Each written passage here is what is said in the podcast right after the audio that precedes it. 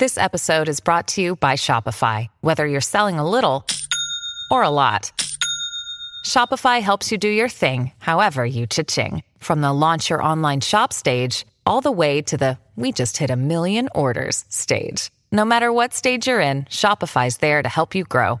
Sign up for a $1 per month trial period at shopify.com slash special offer, all lowercase. That's shopify.com slash special offer. Bueno, Sí, eso, Sí. una cosa nada más como precisión. Es diferente el fuego artificial y su, y su mecanismo de creación que el Que de las la luces de. Bengala, por ejemplo. ah, sí. Sí, es que diferente. también son muy populares en las fiestas patrias y también las navideñas. Sobre todo. Una luz de bengala va a quemarse como en un periodo más largo, casi hasta un minuto si son muy largas, y la luz que sacan es distinta, obviamente. Y esto es porque están hechas con otros compuestos muy similares, también son como metales y un combustible y algo que los oxide y etcétera, pero usan, por ejemplo, azúcar, que es lo que pega que el, el- el combustible al, al palito de metal que uno con uno que se queda con el palito rojo incandescente para quemar al primo, que también me parece súper irresponsable, pero bueno. y lo que hacen es tener un balance como muy delicado entre lo que oxida el, metal que genera como la lucecita de bengala como tal y el combustible para que no se queme todo de golpe, sino que sea una combustión retardada, para que usted pueda tener un show de luces mucho tiempo como en ese palito en el que está todo, el- todo eso pegado con las azúcares. Y lo que saca como las estrellitas o las chispitas de las luces de bengala son también diferentes elementos, por ejemplo, aluminio, hierro, eh, zinc, magnesio, que dan como ese... ¿no? Exacto. Me encantan las luces de bengala. A mí me gusta, a mí la verdad la pirotecnia toda me, me, asusta, pero me gusta. O sea, nada me da Sí. más terror que un niño con una paloma de esas gigantes que truenan. O sea, siento que es la mejor manera de volarse una mano, pero hay una parte de mí que lo disfruta muchísimo. A mí también me gustan todas, pero las luces de bengala así compro, por ejemplo. Ahora, los fuegos artificiales son muy bonitos y muy científicos y justo, por ejemplo, para crear figuras especiales, porque en México no hay tantos, pero por ejemplo, si uno tiene la oportunidad de ir a un festival de fuegos artificiales de algún otro lugar del mundo donde la pirotecnia sea más seria, eh, se hacen patrones en el aire a partir de la combustión del fuego artificial. Y esto tiene que ver con cómo se arreglan ciertos como como balincitos, digamos, de material combustible que están puestos adentro del, del- del fuego artificial, que si están, por ejemplo, colocados en un círculo adentro del, del empaque y tienen pólvora dentro del círculo, va a haber como un, una- un arreglo en el aire que consistirá en como pequeñas explosiones que salen justo formando un círculo. Si Tiene forma de Dibujas carita como feliz. sin una carita feliz, entonces justo estos, estos balincitos, estos pedacitos de explosivo, saldrán y en el aire formarán la figura que tú estás buscando. No entiendo por qué en México no se hace más eso. Según yo, un Minion, así fuego artificial Es- Minion, sí, sería al como parecer perfecto. Suena súper fácil. En Netflix hay, o había, no sé, un documental de un artista chino que hace cosas con fuegos artificiales muy, muy, muy sofisticadas. Al parecer sí. era un poco eh, contracultural y luego se hizo como del gobierno. pero, pero las cosas que se ven, ¿no? De, de, las- de sus cosas de artista sí están increíbles.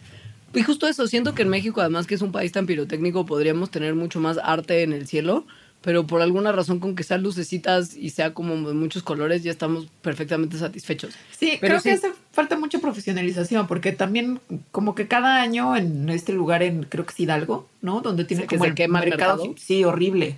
Sí. Sí. Pero bueno, si fuéramos un- un- una nación con más estructura en, en nuestro arte de quemar cosas, este, hay mucho más que se puede hacer con los fuegos artificiales de lo que nosotros vemos. Y justo si usted tiene la oportunidad de ver, aunque sea en YouTube o, o- o en documentales o lo que sea, como shows de pirotecnia con figuras, es muy loco ver lo que Sí. se puede hacer. Sí, sí es. Pero no todo el mundo lo disfruta. O sea, la gente sí, pero no todos los animalitos No. no humanos lo disfrutan igual que los animalitos humanos. No, sobre todo los perritos. Se la Los pasan gatitos también se fatal. malviajan, pero... Pero creo que los perros en particular, ¿no? Yo conozco muchos más perros hiper mal viajados por cohetes Es y fuegos artificiales que gatos. Es que son más bobos, creo también. Sí. Sí. Eh, se la pasan fatal y como que no hay una forma de prevenirles porque pues no entienden. Oye, Aliviana, te viene la fiesta patria. Sí, y si usted cree que alivianar al perro contándole lo que va a pasar va a solucionar Mm. el problema, sepa de entrada, y en este apartado le vamos a decir que sí puede hacer, que esto no es una solución. Firulais no se va a sentir mejor si usted lo terapea el 14 de septiembre y le dice, Firulais, el 15, o sea, va a venir gente, vamos a emborrachar, vamos a oír las explosiones y todo es increíble. No, Firulais va a vivir mal viajado. Y justo no es la luz, evidentemente, porque si hay como un fuego artificial que dibuje minions en el aire, a Le va exactamente Ajá. igual. Sí, es Pero el es- sonido. Es la explosión. Ajá. Sí. Y bueno, una de las principales recomendaciones es que traten de alejarlos del fuego artificial. Si no es posible porque el fuego artificial o el cohete está fuera de su casa o en la iglesia de a una cuadra, pues pueden al menos como meterlos en su casa, meterlos tal vez a un cuarto, algún lugar en el que estén seguros y que además no se vayan a escapar. Que se sientan como contenidos de alguna Ajá. manera y aislados. Sí, Siempre ayuda. Además, adentro de la casa puede haber algunos sonidos que medio enmascaren lo que está pasando. Por ejemplo, un ventilador, la televisión, este, ustedes platicando, cosas así. Como, como algo que, que ponga en segundo plano la explosión y que no sea el ruido preponderante. Esto, pues justo de alguna manera los distrae. Y si usted se puede quedar con Firulais y como que cotorrearlo mientras las explosiones están ocurriendo, eso también le va a ayudar. O sea, si tú estás ahí y lo tratas de tranquilizar, ojo, no a la fuerza, porque si el perro lo que quiere es estar abajo de la cama, no tiene sentido sacarlo y obligarlo a estar contigo para que que lo tranquilices, porque eso sí lo puede estresar. Pero si el tipo está afuera y está como conviviendo tranquilo y tú le platicas y lo acaricias y le dices que todo está bien, eso puede resultar en que también se tranquilice. Sus dueños siempre son tranquilizantes para ellos. O sea, no se puede terapear al perro antes, pero sí durante. Exacto. Hay estudios que dicen que justo han expuesto a perros a situaciones distintas o de alguna forma riesgosas o que los Que pondrían les como, causarían algún estrés. Como alerta. Sí. Y en todos los estudios que se hicieron, el perro reaccionaba mejor si iba acompañado por su dueño que si iba acompañado por alguien más o iba solo. O sea, según estos investigadores, los perros en este caso tienen comportamientos similares a los niños, en donde cuando están a un lado de sus papás, pues tienen como, como que se sienten más seguros así. Exacto.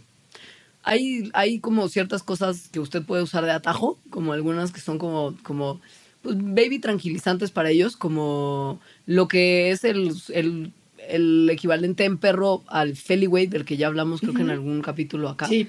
que se llama Adaptil, que es una hormona sintética que les hace sentir como más cómodos, porque justo es como imita la feromona que las mamás perrito emiten después de dar a luz a los cachorritos, entonces les recuerda como al seno materno después del nacimiento y les en teoría les aliviana.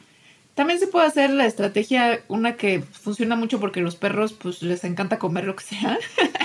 Soborno. Ajá. Que es como distraerlos con comida que les guste mucho. Pero comida especial, o sea, no le den como la misma carnacita que le dan siempre. Si le pueden dar algo especial que sepan que le gusta mucho para como que de alguna manera pueda sobrecompensar el horror que está viviendo, eso es lo que realmente les va a funcionar. O sea, si le dan extra croquetas, probablemente no ayude en nada. Y finalmente Y hay- hay... oh, sí.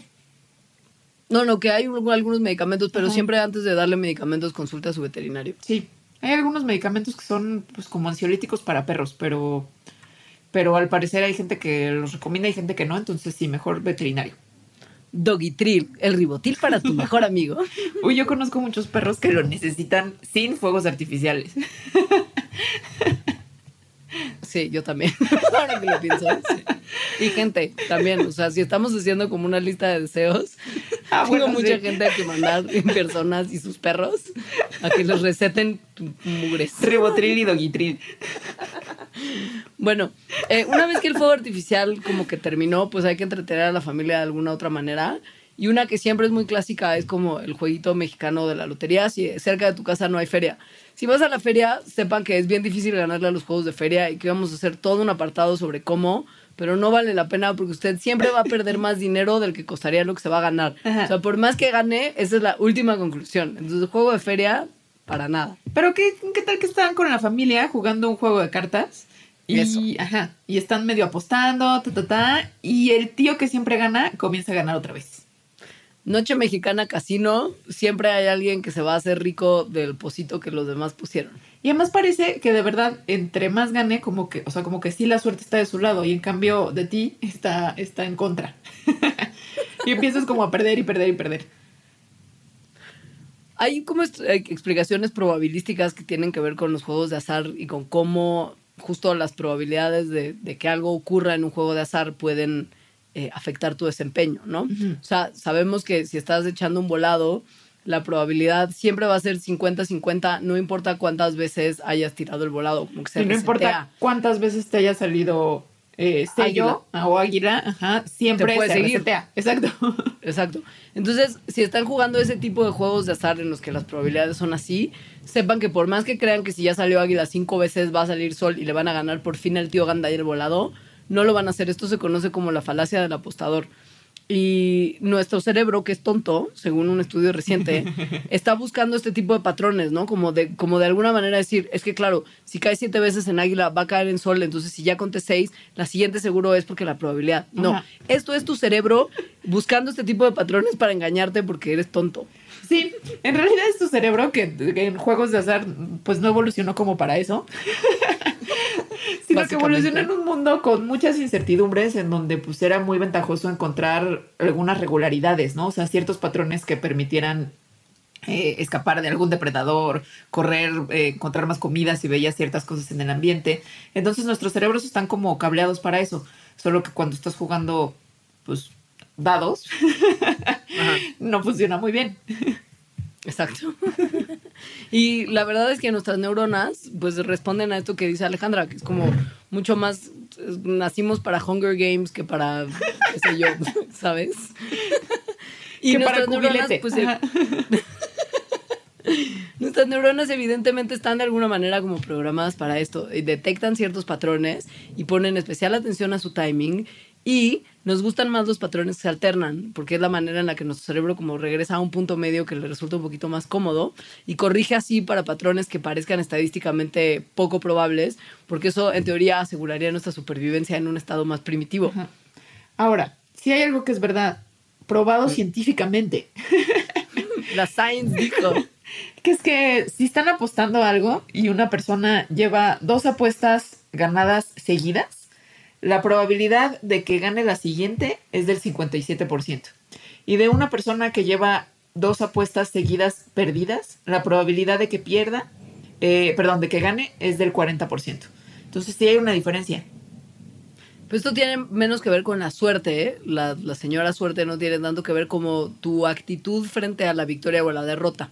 Por ejemplo, si has ganado y ves que, que, mm, este, que vas bien, pues igual y no vas a tratar de arriesgar todo, porque ¿por qué querrías romper tu buena racha? Mejor ganar de a poquito varias veces que tratar como de compensar, como si ya perdiste jugando ruleta seis veces seguidas y solamente te quedan como pues cierta cantidad de fichas, las vas a poner todas, porque si ganas vas a ganar en grande y vas a como compensar todo lo que perdiste. Eso es una cosa de nuestro cerebro siendo más conservador si vamos ganando y más arriesgado si vamos perdiendo. Que tiene que ver también con esto que decías del patrón y de que siempre está buscando como los patrones medios, ¿no? Como si sí existiera algo de que siempre nos regresaran al medio. Entonces, si vas ganando muchas, como que tu cerebro dice, ok, estoy viendo un patrón que se está saliendo de la media, seguro la siguiente pierdo, ¿no? Como si en realidad tuviera algo que ver que has ganado y que, y que hubiera como una compensación. Entonces, la apuesta que haces, pues es una apuesta más segura, no es tan arriesgada. En cambio, una persona que lleva varias perdidas, más o menos bajo la misma lógica de llevo varias perdidas, seguramente en esta compensación divina que hay de las apuestas y de los patrones, la siguiente voy a ganar, empiezan a hacer apuestas más riesgosas. Y las apuestas más riesgosas es menos probable que ganen. Ahora, si el juego se trata de que tú realmente hagas algo y no solamente dependa del azar, sí ayuda a que tú creas que estás haciendo algo y que la suerte está de tu lado. Por ejemplo, se ha visto que jugadores de golf, si están jugando con la que ellos consideran que es su pelota de la suerte o su palo de la suerte o lo que sea, se desempeñan mejor que los golfistas que juegan con cualquier equipo que no es necesariamente el suyo. Y esto se ha visto no nada más en golf, sino en varias áreas en las que tienes que realizar una tarea. Si estás acompañando esta tarea con algo que sientas que te da suerte, vas a hacerlo mejor, porque la psicología es tremenda y tu cerebro es un animalito de costumbres y es muy susceptible. O sea, digamos que ya sea el palo de la suerte o un amiguito que te acompaña, como que te da un empoderamiento. y entonces haces mejor lo que estás haciendo. claro. Pero esto no aplica para el azar, salvo que estés usando tu moneda de la suerte en un momento que tampoco truqueada, aplica que- que porque vas a perder el volado igual. tu moneda de la suerte, que es una moneda truqueada, ahí tal vez puedas ganar. Tampoco es el azar. No lo hagan, por favor, mándale siempre honesto. Como el under. El mantente real. Siempre real, sí. Me- para mantenernos honestos y reales, ¿te parece si hacemos un corte y regresamos como a la parte que para muchos es el verdadero elemento sexy del 15 de septiembre? O sea, la comida. La tragadera. Sí, porque además, hablando de Londres, es un poco darks. Ah, es súper dark. Sí. Ahora volvemos. Ya volvimos con una, para platicarles de una de las, de los platillos, yo creo que más ricos de las fiestas patrias y en general. El más, yo creería. ¿El más? ¿A ti es el que más te gusta? O sea, no comería algodón de azúcar, por ejemplo, del que me comería en la feria del 15 de septiembre en ningún otro momento del año, pero sí voy a la casa de Toño de repente a comerme un pozole. Mmm, pozole. ok. Pozole. Ok. El pozole es muy aire, Sí. profundo. El pozole es muy rico. Es un platillo más prehispánico, típico y original de México. Es autóctono. Ajá, sí. Y desde hace mucho tiempo. Entonces, Mucho. como ustedes saben, pues es como una sopa, un caldito, que tiene estos granos de maíz tronados, tiene carne, que puede ser de muchas cosas, varias especies, verduras y, y sus condimentos. El pozole, como muchos de los ingredientes, bueno, no, como de los alimentos que llevan maíz en nuestro país, se hace de varios tipos de maíz. O sea, dependiendo de dónde estés en la República, tu pozole va a tener que tu maíz bolita, que tu cacahuacintle, y justo, ¿no? En la zona del centro, del altiplano, donde nosotros residimos y tragamos pozolito, el más popular de las 59 razas nativas de maíz que se han descrito para, pos- para pozol, eh, bueno, para, bueno, para pozol, para, para la, pues, pa- para, la diversidad, eh, 10 se usan para pozole y justo en el centro se usa cacahuacintle. Uy, que es muy que se usa que es delicioso y que se usa Sí. acá porque pues aquí crece porque se encuentra limitado su crecimiento a altitudes de 2200 a 2800 metros que combina muy bien con lugares como Edomex, Tlaxcala, DF, etcétera. Sí. Bueno, por eso, porque crece aquí, pero bueno, muchos crecen aquí. También es porque las mazorcas y sobre todo los granos son muy grandotes, más grandotes que, que de muchas otras variedades. Y además el endospermo, que en realidad es como la cosita que nos gusta del maíz, eso que nos comemos, es muy suavecito. Entonces, eso lo hace perfecto para el pozole. En como eh, promedio, la población nacional toda come pozole. O sea, se han hecho estadísticas, y no, no miento, la- los números lo dicen, que al menos el 96.3% de los mexicanos han probado, consumido y se siente orgulloso del pozole. El pozole es un orgullo nacional. Creo que sí, ¿eh? Después, es que después del mole es el segundo platillo típico más popular del país y cada vez se vuelve más popular justo porque hay franquicias que te venden pozole 24 horas al día, que si estás borracho no hay nada que te ayude más que un pozole y una quesadilla. Perdón, Sí. pero es así. Además, es como un platillo muy flexible, ¿no? Hay varias formas de prepararlo y varias formas de acompañarlo. Que si el blanco, que si el rojo, que si el verde, que con chicharrón, que su tostadita Con con, crema, con sardinas, ajá. En Guerrero le ponen sardinas luego, que eso sí. Sí. no me gusta tanto, pero pues a cada quien. Y que además es como medio, es como cosmopolita dentro de México, ¿no? O sea, como que en México muchos de los distintos estados que tienen una gastronomía típica tienen platillos que se comen ahí y en muy pocos otros lugares. El pero el pozole está lados. distribuido en toda la nación. Sí. Y su manera tradicional de prepararlo es muy tardada. Muy.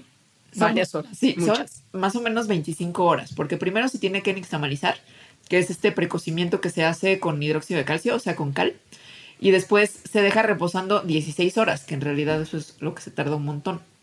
Luego viene El- una parte, sí, No, no, dale. viene una parte como muy manual y, y muy, pues sí, artesanal, que es el descabezado, que es donde le, le quitan manualmente como el piquito que tienen las, los granos. Donde Este- suena la mazorca. Ajá, sí, que ya ven que si ven un granito, pues sí tienen como un piquito, ¿no? En la colita. Entonces se lo van El maíz palomero, el maíz palomero es muy bueno para ver el, el Exacto, porque ese sí. todavía lo trae. Ajá. Y al final hacen el floreado, que es que lo hierven, eh, o sea, el maíz que ya está nixtamalizado, hasta que se hincha, se florea o se explota y entonces adquiere esta forma. En ese proceso de la nixtamalización se, se, se enjuaga y entonces de esa manera se le quita una capita que tienen arriba los granos, que es el pericarpio, que es como la cubiertita y entonces se queda expuesto lo que nos gusta comernos, que es la parte fibrosa. el proceso de nixtamalización se usa también para el maíz con el que se hace la masa de las tortillas.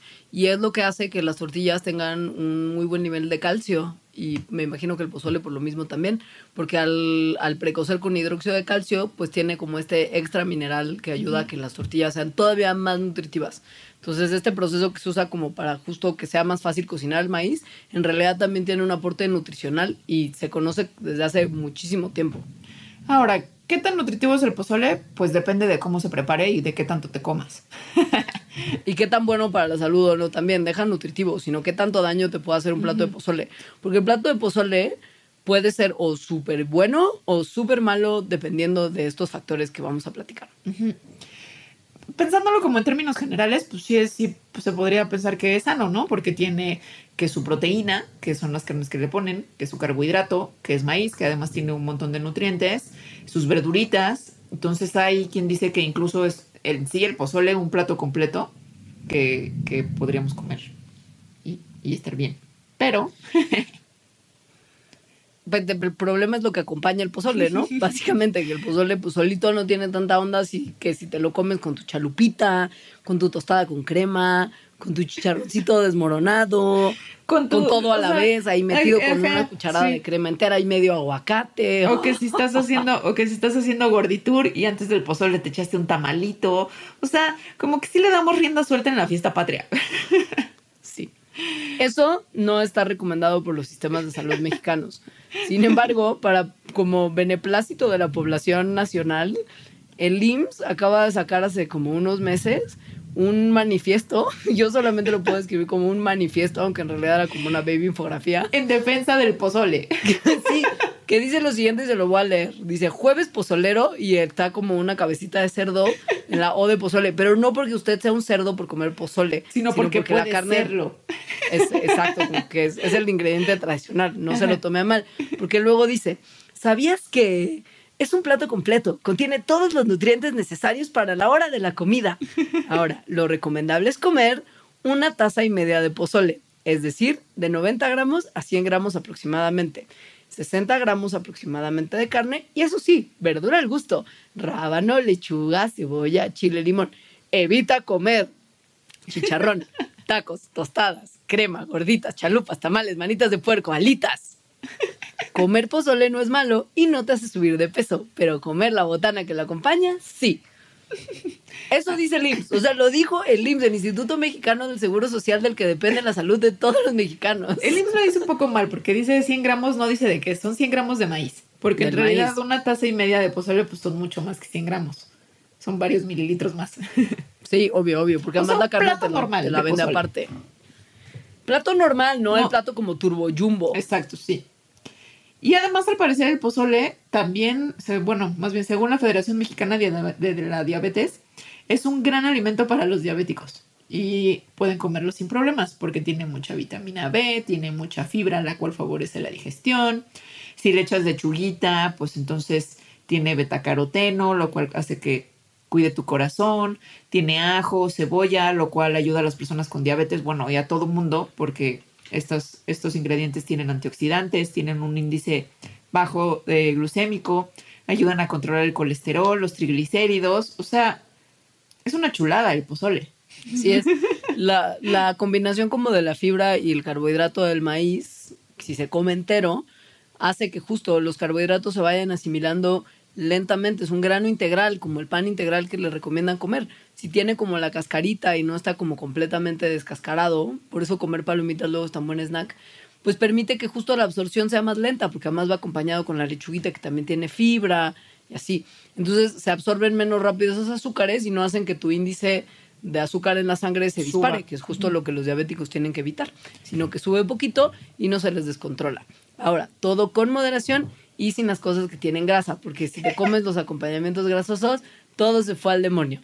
Lo que sí, rábano, lechuga en barra libre, ¿eh? Eso sí, miren, Cebollita, ujú. cebollita, orégano, uf, limoncito, todo- chilito, que también tienen chilito, vitaminas. mm, mm, mm, mm. Ya se me antojó muchísimo un pozole. Pero no se te antojaría tanto si estuvieras en la época en la que el pozole surgió. ¿Quién sabe? ¿Quién sabe? Bueno, claro, porque yo lo estoy viendo desde como, si mi tú ahorita viajaras. criollo Exacto, si tú ahorita viajaras y estás como, oh, ¿por qué estoy en una máquina del tiempo? Ya aparecí en la época de los aztecas. Los aztecas comían pozole, pero solo a veces. Ahí les va. Eh, parece haber sido este plato maravilloso un plato ceremonial que estaba destinado a fiestas religiosas y solo podía ser comido por el emperador o los sacerdotes del más alto rango. O sea, y por esto era como solo de ocasiones muy especial. Y pues Muy especial. Es muy especial en términos de lo ceremonial, es decir, como la expresión simbólica de comer pozole y, y los ingredientes que lo componen, y, y como que la cosmogonía que está involucrada de la combinación del maíz con la carne que usaban para hacer pozole en el pasado.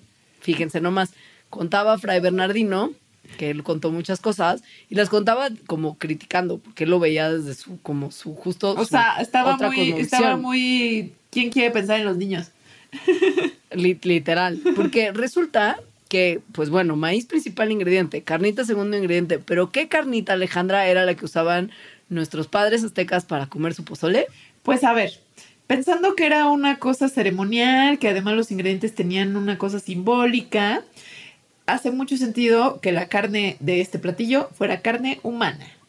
Posiblemente proveniente de alguno de los guerreros sacrificados en los ritos solares. Porque recordemos que los aztecas sacrificaban a un montón de gente y a su mejor gente para tener contentos a sus dioses y tener buenos años y un montón de cosas muy simbólicas y medio gore. Pero en el caso del pozole no solo se quedaba en sacrificio. En el sacrificado se metía a una cazuela y se cocinaba con elote. Sí, Así es. Entonces, bueno, obviamente a los españoles esto les, o sea, les causó terror, ¿no? Les pareció una aberración horrible. Voy a hacer una simulación, ¿ok? Coño, Miki, picha. Se están comiendo entre sí. Coño. Así, así, así, Así mi- como Luisito Rey. Pero bueno, sí, de alguna cierta forma, en realidad eso trajo que ahora todos comamos pozole, porque fueron los españoles quienes al ver esta aberración dijeron, ok, hay que cambiar la carne, cambiémosla por carne de cerdo, que al parecer dicen ellos mismos pues, que tiene un sabor similar al de los humanos. Eh, al, al quitar, además de que, bueno, ya les dejó de causar tanta, mm, tanto sacón de onda, pues la parte ceremonial, la parte simbólica se quitó también. Entonces, con esa transición de carne de, carne humana a carne de cerdo, pues se le despojó justo su significado simbólico y entonces se extendió su consumo a todos los sectores de la población, porque antes solo era exclusivo para estos como sacerdotes de alto rango y emperadores. Estos además, o sea, cuando sí era verdaderamente ceremonial, se lo comían en unas ceremonias de días. O sea, eran cantos y danzas todos los días en el decimoquinto mes, desde el atardecer hasta la medianoche, en el Dancing Queen total. Nueve días antes de la gran fiesta de Huitzilopochtli se preparaba a los que iban a ser sacrificados, ¿no? Los bañaban ritualmente, todos. Ajá. los captores se bañaban con los prisioneros, danzaban juntos la danza de la serpiente. Al vigésimo día, los que iban a ser sacrificados iban, se despedían, se vestían y luego iban a una procesión y entonces entraban al recinto sagrado y sonaban caracoles y piúmbatelas encima de la piedra ante la puerta del templo de Huitzilopochtli, sacrificados uno por uno. Pero piensen en esto. Y luego, Ok. pozole. Ajá, y luego, claro, pero es que tiene sentido si ves que en el, en el, en el esquema cosmogónico del, del, del azteca, la carne del hombre y el, en el pozole es como ideal, porque es complementario uno con el otro. O sea, el, El maíz hombre con la carne humana y sobre todo con la muerte humana. Exacto, no, pero también desde el inicio del humano como tal, porque en teoría el hombre mismo estaba hecho de maíz, de acuerdo con el mito de la creación. Entonces era como la combinación perfecta, el renacer total, ¿no? Muere el sol y con la sangre de los renacidos se da vida y, qué mejor que, que el hombre que viene del maíz aporte lo que se le fue otorgado como un gesto divino. Entonces, bueno, el pozole pues, Nada, era- eso. Sí, esa era la parte darks. Sí, luego todos son sonrisas, porque después de comer pozole uno sale a la feria y en el carrito del algodón de azúcar se come un algodoncito. Ajá, que también son muy típicos y efectivamente yo creo que era un... Bueno, yo creo que yo no volvería a comer un algodón de azúcar, nunca me gustaron mucho. Pero son una cosa bastante interesante, ahora pensándolo. Sí, La Porque forma... ¿Cómo logran que el azúcar se queme y se infle y no se haga caramelo y se quede como pegado en el sartencito ese donde lo cocinan? Y además, acuérdense cómo se siente comer un algodón de azúcar. Es como si estuvieras comiendo nada. Como nube. Ajá. Como algo de verdad muy, muy, muy eh, delicadito, ¿no? Este es el momento en el que ustedes googlean a la niña que come algodón de dulce y se ríen de Uh. su cara de superpoder. Sí. Y entonces piensan en ustedes cuando eran niños y entienden la magia real de, este, de esta golosina. que es bien vieja. O sea, la inventaron en- antes del 1900, literal. Un Sí. año antes del 1900, en 1899. Y lo que pasó es y que la inventó un dentista. Un dentista. está muy es el chistoso. colmo. Y lo que inventó es una máquina de dulces, tal cual, porque pues lo que hace es dulce. Ahora, muy listo porque estaba creándose pacientes nuevos. Mm, claro. Entrepreneur.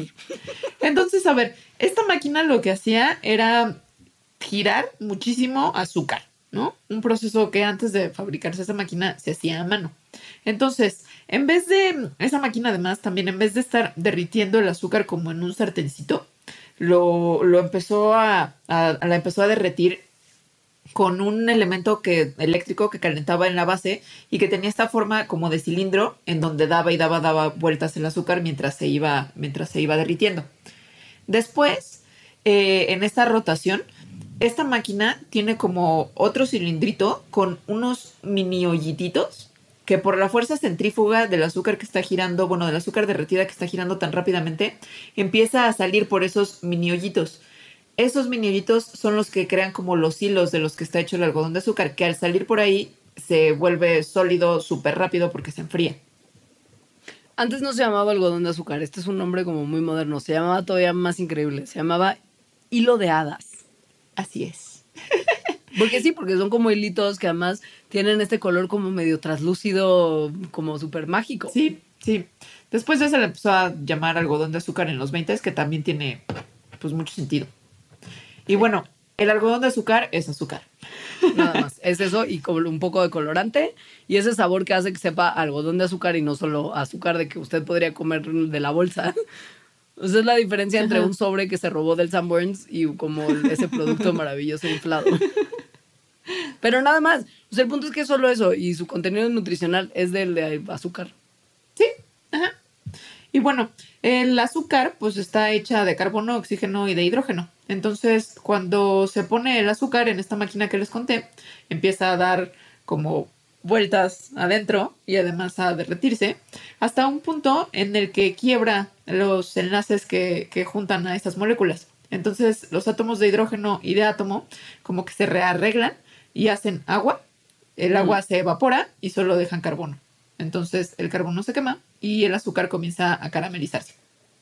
Cuando el azúcar se carameliza, que es la parte más ingeniosa del producto, porque que se desintegra la molécula es lo de menos, es que el contenedor que está girando a una velocidad de casi 60 revoluciones por segundo, que es muy rápido, y que tiene estos pequeños agujeritos que perforan los costados del contenedor, por la misma fuerza, justo se va saliendo como este líquido de agua y carbón caramelizado caliente y, y- y que mide nada, o sea, mide 50 micrones, que es nada, se solidifican al momento de topar Salir. el aire frío que está fuera del contenedor. O sea, lo que sigue es una reacción física nada más de un objeto, de un líquido caliente y viscoso como lanzado a altísima velocidad y entrando de golpe de contacto con un aire caliente, con un aire frío afuera del contenedor. 50 micrones de verdad que es bien poquito. Por eso Nada, esos es hilitos, pues sí son como hilos de, ala- de hada. O sea, sí son muy, Sí. muy delgaditos y se hace como una masa muy, muy delicada. Que muchos papás y mamás dicen, no, hijito, hijita, no te comas el algodón de azúcar porque es pura azúcar, ¿no? Y pura azúcar pues no tiene mucho valor nutritivo. Si hay calorías vacías en el mundo, el azúcar en el algodón de azúcar, o sea, lo tiene todo. No aporta nada, solo energía. Ahora, Pura caloría para subir de peso, pero nada. Ahora, ojo. es casi puro mejor- aire. Claro, pero justo por lo mismo es mejor si uno se va a como comer un pecadillo o beber un pecadillo con mucho azúcar, mejor un algodón de azúcar que un refresco. Mucho mejor, O sea, porque un algodón de azúcar en realidad es bien poquita azúcar. Bueno, es pura azúcar, ¿no? Está hecho de pura azúcar, pero es poca azúcar para como el área que ocupa. Es como Claro. si fuera una cucharada. En cambio, un refresco tiene como 12 cucharadas de azúcar. Entonces, mejor, la neta. Y se van a entretener más. Mucha diversión. Acabas con Se toda pega la boca boca. rosa o azul. Sí. Ajá. O sea, mucho mejor que tomarse un refresquito. Eso se la vamos a pichar. Pero con moderación, porque piense que ya se comió un pozole y que no le hizo caso al IMSS y que entonces también, también, se comió, un tamal. Ajá, la tostada y también las papitas y los cacahuatitos, así como chicharroncito. surtido de cantina que tiene la pepita, como chilito, Ajá, ¿no? ajá. Y el chicharrón con guacamole, que bien que le entró, yo lo vi. Y si come mucho y encima se zambute un algodón de azúcar después, ya no le va a dar la energía para esperar al grito No. y a los fuegos artificiales, porque, ¿sabes? Ni el problema ningún- es que te va a dar Sí. el malduporc. Ni a ninguna actividad que requiera cierto grado de cognición. No, nada. El mal del puerco existe. Es una realidad. El mal del puerco ocurre después de hacer una gran comida, ya que se eleva la cantidad de glucosa que hay en la sangre. Entonces, eso, ah, eso pues va al sistema nervioso y la glucosa ahí inhibe la actividad de unas células particulares en un lugar particular que es el hipotálamo lateral. Estas, esta zona tiene unas neuronas que se llaman orexinérgicas y pasa que cuando hay glucosa en la sangre, estas células dejan de, de- de hacer su trabajo bien, su actividad disminuye y esto es lo que facilita que, que nos ataque esa sensación de tranquilidad y de sopor y de necesidad incontrolable de dormir. Yo no diría que es tranquilidad, yo diría más bien que es como una necesidad de poner pausa. Sí, real. Y es que en realidad no es malo, ojo, o sea, esto es un estado fisiológico que tendría que cumplirse después de cada comida pesada, pero pues en nuestro estilo de vida moderno, dinámico, no nos permite tener el mal del puerco porque tenemos muchas cosas que hacer. Pon tu Y 15 de regresar a trabajar. Exacto, también, o sea, vaya. Entonces, Ajá. lo primero y lo ideal es no hacer comidas grandes que vayan a generar esta reacción fisiológica en tu cuerpo y este como, en- como de drogar tus neuronas que sirven para que estés activo, ¿no? Pero pues si ya lo hiciste y ya te está atacando el mal del puerco, puedes tratar de sortearlo con una bebida con cafeína, por ejemplo, Caminar tantito. para que se te baje, te activas un poco, Para- despierta tu sistema sí. de alerta. Ujú. Entonces, Si de plano... si no de plano puede, no, pues una siestecita. esta te va a hacer sentir refrescado, energizado y podrás hacer tus actividades normalmente. La siesta después del mal del puerco es justo una que sí te puede dejar en buen estado porque si la mantienes corta hace que como que sobrepases ese estado y ya todo tu cerebro empiece a funcionar normalmente. Excepto si de verdad te pasaste muchísimo. O sea, si no nada más comiste como el pozole y el chicharroncito y le metiste la cuchara al guacamole, sino que hiciste todo eso doble. Y picante y como con mucho tomate y grasa y, Y- entonces Y no solo O sea- lo hiciste el 15 de septiembre, sino como que tu dieta es más o menos así. básicamente cualquier adulto moderno con malos hábitos, y sobre todo si vas a hacer lo que vamos a hablarles en la parte 3, peor todavía. Te puede atacar no solamente el mal del puerco, sino el reflujo como tal La y la acidez. Sí, sí. Lo cual Sí. es súper común en nuestro país. Al parecer, el 50% de los adultos en México tenemos reflujo gastroesofágico con síntomas al menos de una vez al mes. El 12 y 20% tienen molestias una vez a la semana y un 2% lo tienen todos los días. Fíjense que en este caso la obesidad y el sedentarismo, de acuerdo con el secretario de la Asociación Mexicana de Gastroenterología, no es un factor que te haga tener más o menos reflujo, pero cada vez está apareciendo en más niños y más jóvenes. Eh, supongo que es una cosa de cambio de hábitos alimenticios más bien y, y de como cosas de, de estrés y de ritmo de vida, pero no necesariamente... O sea, ahora sí que el tema de justo de, de la obesidad, que es la culpable de todos nuestros males, en este caso da lo mismo, digamos. O sea, le puede pasar a cualquiera. Y hay dos maneras de atacarlo. O siendo conservador y evitándose todo lo que ya se comió en 15 de septiembre, ¿no? Oyendo- Los o- irritantes, la grasa. O atascándose de otras cosas, o sea, medicinas. Sí, esto cuesta mucho dinero y además eh, puede, pues puede, si, si no te lo controlas con algunos cambios de hábitos, puede llevar a lesiones que en algunos momentos se pueden poner feas y pueden ser precancerígenas. Y ahora, les vamos a decir cuáles son los síntomas de reflujo porque hay personas que no los reconocen. No, que piensan que, por ejemplo, es una tosecilla porque hay una bacteria, un bichillo, un virus por ahí. Y o, no, o asma, por ejemplo, también pasa. Ajá. Me pasó. sí. Entonces, una tos persistente es un síntoma de reflujo. Eh, náuseas, dificultad al comer, ardor, ¿no? Como en el pecho, la garganta, el esófago. el dolorcito en el abdomen como que sientes que te oprime también. Miren, piensen que el reflujo es básicamente ácido que está subiendo de tu estómago hacia tu esófago y hasta la laringe en algunos casos y la faringe. Y es ácido clorhídrico lo que hay en nuestra panza. Entonces esto es súper irritante. Y si bien nuestro estómago tiene una recubierta de mucosa que hace que este ácido no se coma las paredes de nuestro estómago, básicamente, pues si entra lugar en contacto con lugares de nuestro cuerpo que no tienen ese recubrimiento, nos genera dolor y molestias. Y si sienten en algún momento que tienen ácido en la garganta, es porque literal tienen ácido en la garganta. Así es. Y hay algunas cosas que se pues estilan mucho en México y sobre todo en la fiesta patria que generan pues que puedan empeorar esto y que es la copita como tal. Ah, sí. Uh, la copita como tal está todo mal. De eso hablaremos en la tercera parte de este programa. Según yo, la Nomás copita como sepan- tal está todo bien. Bueno, ciertas cosas, pues. O sea, nomás quiero como decirles, porque yo padezco el reflujo, levanto la mano y así, que hay posibilidad de curarlo con un montón de medicamentos, consulte a su médico, pero que si le da el reflujo temporal con un antiácido normalito, esos que venden en la farmacia, se arregla, porque los antiácidos lo que hacen es contrarrestar el ácido que está en tu panza. O sea, lo Porque los neutralizan. químicos, exacto, los químicos que contienen son bases, son alcalinos, mientras que el ácido pues es ácido. Y si usted tomó química en la secundaria y prepa, sabrá que ácido más base igual a neutro, sí, como que neutralizan los pHs. Ahora, y si su condición Ajá. de reflujo no es así como nada más de vez en cuando, sino algo más constante, hay otro tipo de medicinas que son más útiles porque no es que contrarresten, sino que más bien ayudan a que en el estómago no estén pasando las cosas que pasan que dan reflujo. que no se produzca tanto ácido, por ejemplo, que son los inhibidores de la bomba de protones, los antagonistas del receptor H2. Vaya, pues su médico le va a dar un nombre genérico o, o de patente del medicamento y usted se lo va a tomar Sí. y no se va a enterar de qué pasa. O sea, pero tipo que sepan que omeprazol. Uh, yo estoy en pantoprazol. Todos esos. Los prazoles, todos son para su reflujo Sí, y sí. su gastritis. Pero bueno, nada más que sepan que eso, que si se toman antiácidos que no tienen antigas, a veces les pueden generar gasecillos intestinales, por lo mismo que, por ejemplo, el Melox y esos que son como los más comunes tienen dimeticona, que es antigas y que hace que el efecto... La dimeticona es para como producto de la piel. Ah, sí. Sí. Es Son que fíjate que yo me acabo de tomar dos pastitas de Melox y decía dimeticona. Ah, sí. Ah, entonces tal vez también. Fíjate que yo que, pues, yo que lo padezco. Pero bueno, la cosa es que justo las, los- las sales y, y- y bases que tienen los antiácidos son pedorras. Que, que sepan que es normal, pues, o sea, Pero que, pero, eso va a pasar. pero que la gente que las diseña lo sabe. Entonces le echa cosas para que no te pedores. Exacto. Sí. Exacto. Ya pensaron en nosotros.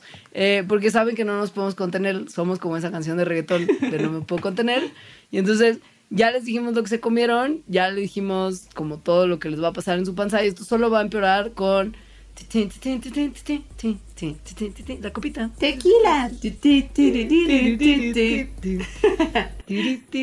Sí, vamos a una pausa y regresamos con el bloque 3, que es su bebida típica tradicional mexicana de dar el grito en la patria y viva México. Ok, no hay fiesta patria adulta que se respete si no hay tequila. Tequila es la bebida mexicana por excelencia. El mexicano que además bebe tequila sabe que el tequila no se toma en shots, sino que se toma en traguitos degustando ese sabor. Y hay algunos mexicanos, como una servidora, que tan supieron degustarlo a traguitos como se debe, que se pusieron una borrachera de aguamielero y hoy en día no pueden oler el tequila. Porque, Dios mío, esa cosa trae recuerdos. A mí me gusta mucho el tequila. Es que eres de. Jalisco. Así es. Eres el cliché. Me parece una afrenta que se tome con refresco. Pues me- a mí también, ¿eh? Y eso que no lo tomo. Porque el tequila es una bebida muy bonita en su producción y en su, y en su historia y en su trascendencia cultural y en su relevancia internacional. O sea, Sí. el tequila es una bebida que tiene denominación de origen y que se hace mediante la fermentación y posterior destilación de los azúcares que vienen, sí, solo sí, del agave tequilana Beber variedad azul. El famoso agave azul. Solo de ese. Solo Si no de es de ese, no es tequila. Aunque, para que sea tequila y se le pueda llamar así según la denominación de origen, tiene que tener por lo menos el 51% de la agave tequilana o haber variedad azul. O sea, una rayita más de la mitad. Todo lo restante, el 49%, puede ser otras fuentes que les llaman naturales de azúcar, por ejemplo, alcohol de caña. Es por eso que algunos tequilas dicen 100% agave. Esos son los buenos. Ajá. Y para que además se pueda llamar tequila, tanto el cultivo del agave como el proceso de producción tiene que hacerse en el territorio que está determinado en la declaración que le dio la denominación de origen y tiene que seguir las como cosas oficiales de la NOM. O sea, es complicado hacer tequila, no cualquiera puede hacerlo y sí tiene que haber una parte de agave azul porque si no, Sí. ahí sí le están dando gato por liebre. Un poquito más Y- de la mitad. Exacto. El proceso empieza cuando los pequeñitos hijos del agave, que además los agaves se, se reproducen muy fácilmente porque tienen una modalidad de reproducción asexual en la que como que nada más producen clones de sí mismos, que es un problema cuando les llega una plaga porque todos son individuos genéticamente idénticos, Eh, eh. pero crecen más o menos rápido y si, y si agarras como un brotecito, en corto tienes un agave grande. Eh, ¿Recuerdan la, cri- la crisis del tequila de los 90? Fue por eso. Ajá. Sí, básicamente. Pero bueno, se crecen estas, estos hijitos. Y luego pasan... Y luego, después de 6 a 8 años que llegan al, tamaño que se necesita para que la penca esté como grandota y sí logre salir algo de ahí, se giman, Que es la es, el proceso de cosecha. O sea, se cortan eh, las hojas del agave y luego se extrae de la tierra lo que es la cabeza, o también se le conoce como piña. Esa es la que se va a usar para producir el tequila. Lo que se hace es cocer estas piñas, ¿no? Que, que- que es un- una cosa que hace que los carbohidratos complejos se hagan azúcares simples, que son fáciles de fermentar, y hace además que se suavicen las piñitas. O sea, literal como que los hornean. Sí, los hornean de hecho en hornos de ladrillo, generalmente, aunque también se puede hacer en otros lugares como unos tanques de acero muy, ¿no? De muchas toneladas de capacidad que se llaman autoclaves. Eh, esto reduce mucho el tiempo de, de, de, de- de De co- cocción de cocción. la piña cocinada. entre, porque pon tú que si la horneas con vapor de agua, la tra- manera tradicional toma entre 50 y 72 horas, pero si es en autoclave, como está cerrado y bajo presión, termina de cocerse en 8 a 14 horas. O sea, es como más o menos cocer unos frijolitos en la olla de barro o en la Ajá. olla express. Un autoclave Literal. es como una olla express gigante. ¿Qué pasa cuando ya tenemos la penca cocida? La piña Pues. Se aplasta. es muy bonita.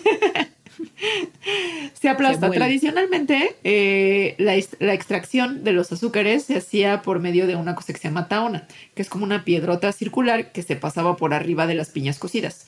Hoy en día ya no se hace casi así. Piensa como en un mega molcajete. Sí, Ahora ya no, ahora ya literal se, se usan como ciertos molinos que, que primero se cortan en pedazos chiquitos que puedan pasar por el molino, obvio, y ahí con la ayuda de inyección de agua se y exprimen y, se les, sí, se les aplasta y se exprimen para que salga la miel de agave. que también se le conoce miel. como mosto fresco, o sea, su juguito dulce. Esto tiene dos destinos, o se convierte en tequila piñata o se convierte en tequila 100% agave. Así es. Tequila piñata, 49% de cualquier porquería, 51% juguito de agave azul. Tequila 100% agave, pues 100% juguito de agave azul. Ajá. O de otros agaves, en realidad, ¿no? Que también, Sí. que también es común. Después de que ya se tiene el juguito, ya sea de puro agave o de agave y otras cosas, viene la fermentación, en donde lo hacen nuestras amigas las levaduras. Nuestras mejores amigas las estos levaduras. Yo ya me di cuenta que son mis besties. Ah, sí, son super besties de la humanidad, según yo. O sea, las levaduras les debemos el pan, los alcoholes, el chocolate. Todo lo que te gusta tiene una levadura ahí que se rifó. Sí.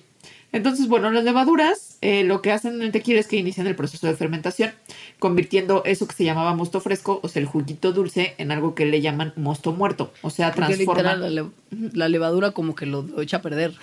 Pero no. Pues sí, lo que hace es transformar el azúcar en alcohol. Esta fermentación dura diversas cantidades de horas dependiendo de quién le está vendiendo el tequila.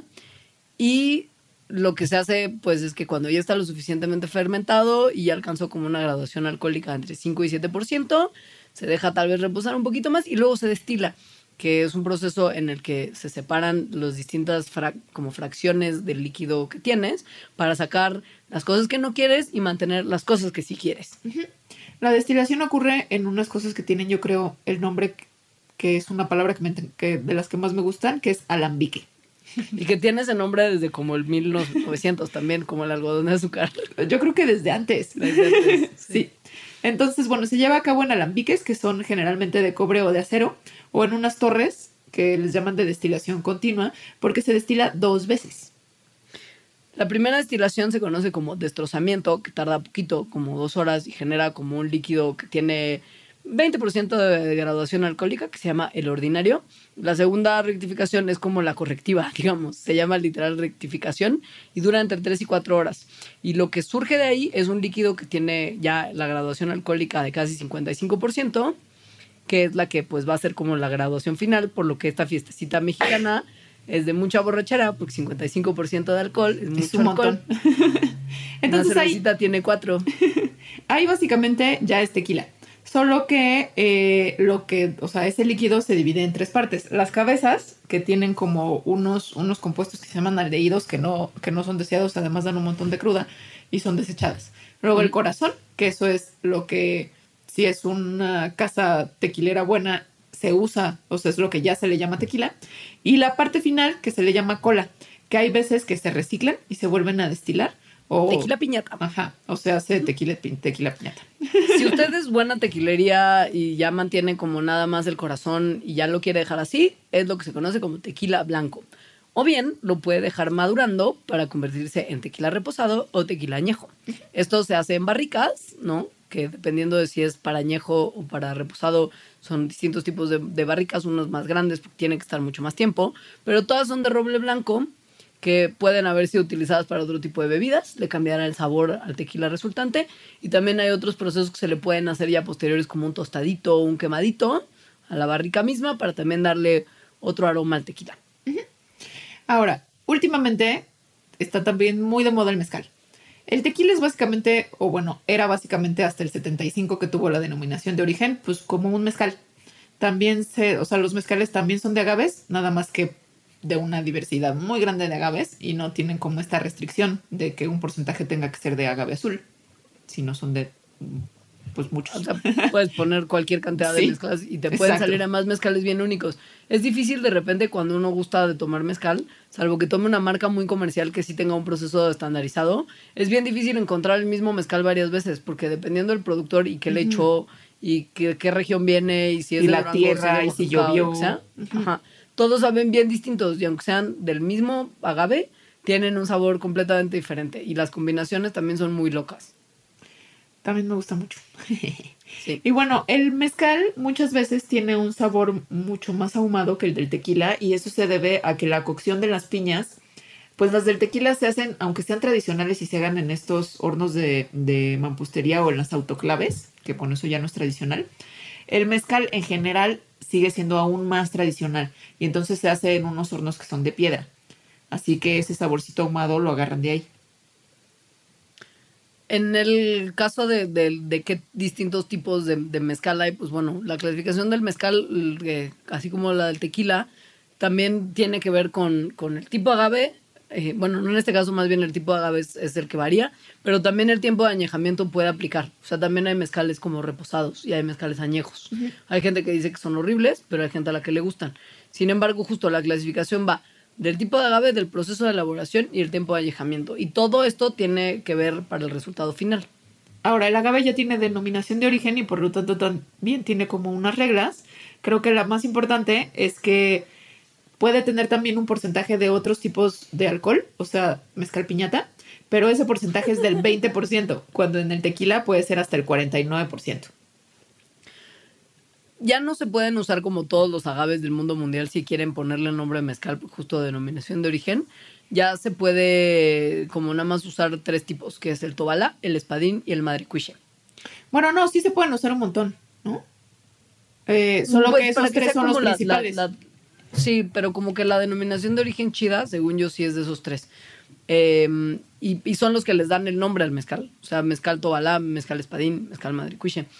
Y, y, y, pues cada una le da un sabor distinto Sí. y un aroma diferente. Ahora, los mezcales también se pueden clasificar por el proceso de producción. Por ejemplo, el minero, el pechuga y el abocado. Que no es como un aguacate, sino es con B de burro. es decir, dependiendo de la receta tal cual que utilicen para producir el mezcal, vienen estos nombres.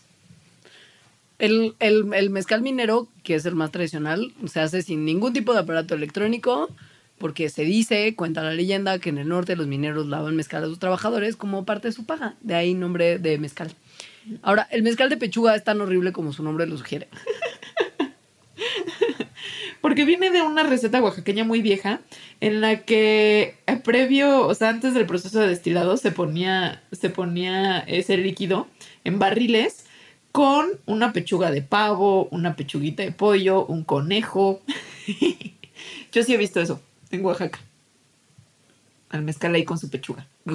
Y o sea, pero deja, tengo una duda, no sé si la sepas responder y no pasa nada, pero ¿cuánto tiempo se queda la pechuga en la barrica? Cuando se está como añejando el mezcal, Pues o la que- tallan como con las paredes y luego la tiran. Yo como lo he visto, unas- o sea, no sé si se haga de diferentes formas. Yo como lo he visto es como ya el sifón del que te están dando el mezcal que estás comprando tiene adentro una pechuga. No, no, no, no, no, eso no está bien. Ahora, el abocado pues tiene también como, como también su parte del horror, porque es al que se le, se le suaviza el mezcal, ¿no? En, en el proceso de abocado, casi se llama, a- añadiéndole otros productos naturales, como semillas, flores y gusanos. Sí, Porque recordemos que no gusano. solamente pechugas, sino también al mezcal nos gusta meterle insectos muertos para como darles onda o algo. ¿no? Que generalmente esos mezcales son los peores mezcales, o al menos me estoy imaginando como uno que existía cuando yo era chica, tal vez el único, y era muy chafois. El mezcal de souvenir, ¿no? El que compras como en el, Ajá, en, sí, en- sí. sí, en el, en el carrito de producto oaxaqueño. Sí, o, o en el aeropuerto. Sí. El mezcal como el tequila también, justo y como les mencionábamos, se puede eh, categorizar por su tiempo de, de espera y por su color. Porque pues el mezcal joven es amarillito claro, se obtiene directo de la destilación, es el equivalente como el tequila blanco. El mezcal reposado, como el tequila reposado, tiene un color distinto, más amarillo doradito, y es almacenado por lo menos dos meses en barrica. El añejo ya es como cafecito, como el tequila añejo. Ah, ¿verdad? Usted lo supo, es muy parecido. Estuvo madurando por lo menos un año. En el tequila es justo así. Mire, el tequila reposado estuvo entre 60 días y 12 meses, aguanta más para hacerse reposado. Y el añejo es después del año. O sea, ahí sí es un poquito más viejo el tequila, pero el resultado es más o menos lo mismo. El color es parecido, el cambio de sabor es muy similar. El contenido alcohólico siempre tiene más el añejo, precaución, nomás como para que lo sepan, porque se añejó más, este, y, y, pues con moderación, y si no, pues el antiácido. Y feliz fiesta patria, y viva México, cabrones, y... O sea, en la recomendación Mandarax es con moderación, ya sea el pozole, el tequila o el mezcal. Y cuidado con sus mascotas y que no les caiga el castillo encima. Es muy importante. Y si ven al imbécil que se puso el armazón de cohetes que se llama el torito y está corriendo Ay, ciegamente entre nubes de humo y chispas Y aceite incandescentes, hirviendo. producto de como cosas que tienen en la espalda, aléjese. Esa persona no es de confiar. Es, una, es mucho riesgo en la fiesta patria, pero bueno, mucha suerte en esta. Vaya, vaya a cualquier delegación si quiere ver conciertos gratis. También es buena, buena recomendación. Si están en el DF, porque mucha gente no nos escucha, vayan, vayan pues, a los al centros de donde estén. a la, Sí. a la cabecera municipal. Sí. Ahí, sí. Y ya, y, y felices fiestas patrias. Nos vemos el 16, ya cruditos. Y, este, y hasta el próximo Mandarax, que les tenemos uno muy bonito preparado para las minorías de nuestro mundo. Adiós. Adiós. Ay, no, espérate. ¿Qué? Twitter y así. Ah, Twitter de Mandarax es arroba Mandarax. Su Facebook es Mandarax lo explica todo y su Instagram es las Mandarax. Nuestros Y- Instagrams personales. Digo, este, nuestros Twitter. Twitter. Eh, el mío es arroba alita-emo. Yo soy arroba Leus. Y escríbanos. Mi palabra clave es mezcal de pechuga. Oh, Dios mío. El mío es perro asustado. Ay, que tengan bonita semana. Bye. Sus perritos. Adiós.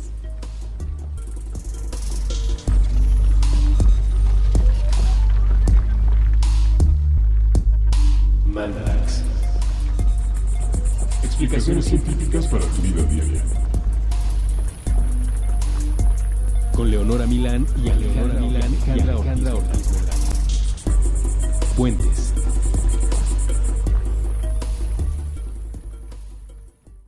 Top Expansión Tecnología. Gadgets. Lanzamientos, reportajes y el negocio de las tecnológicas. En 10 años, el metaverso aportará 5% al PIB de Latinoamérica. Internet ha representado muchos cambios para el mundo y la religión no se ha escapado de ello. Los mexicanos cada vez tenemos casas más tecnológicas. Todo en menos de 5 minutos. Top Expansión Tecnología. Xbox tiene una nueva multa. Adam Mosseri, director de Instagram. Top Expansión Tecnología. De lunes a viernes, a partir de las 6 de la mañana.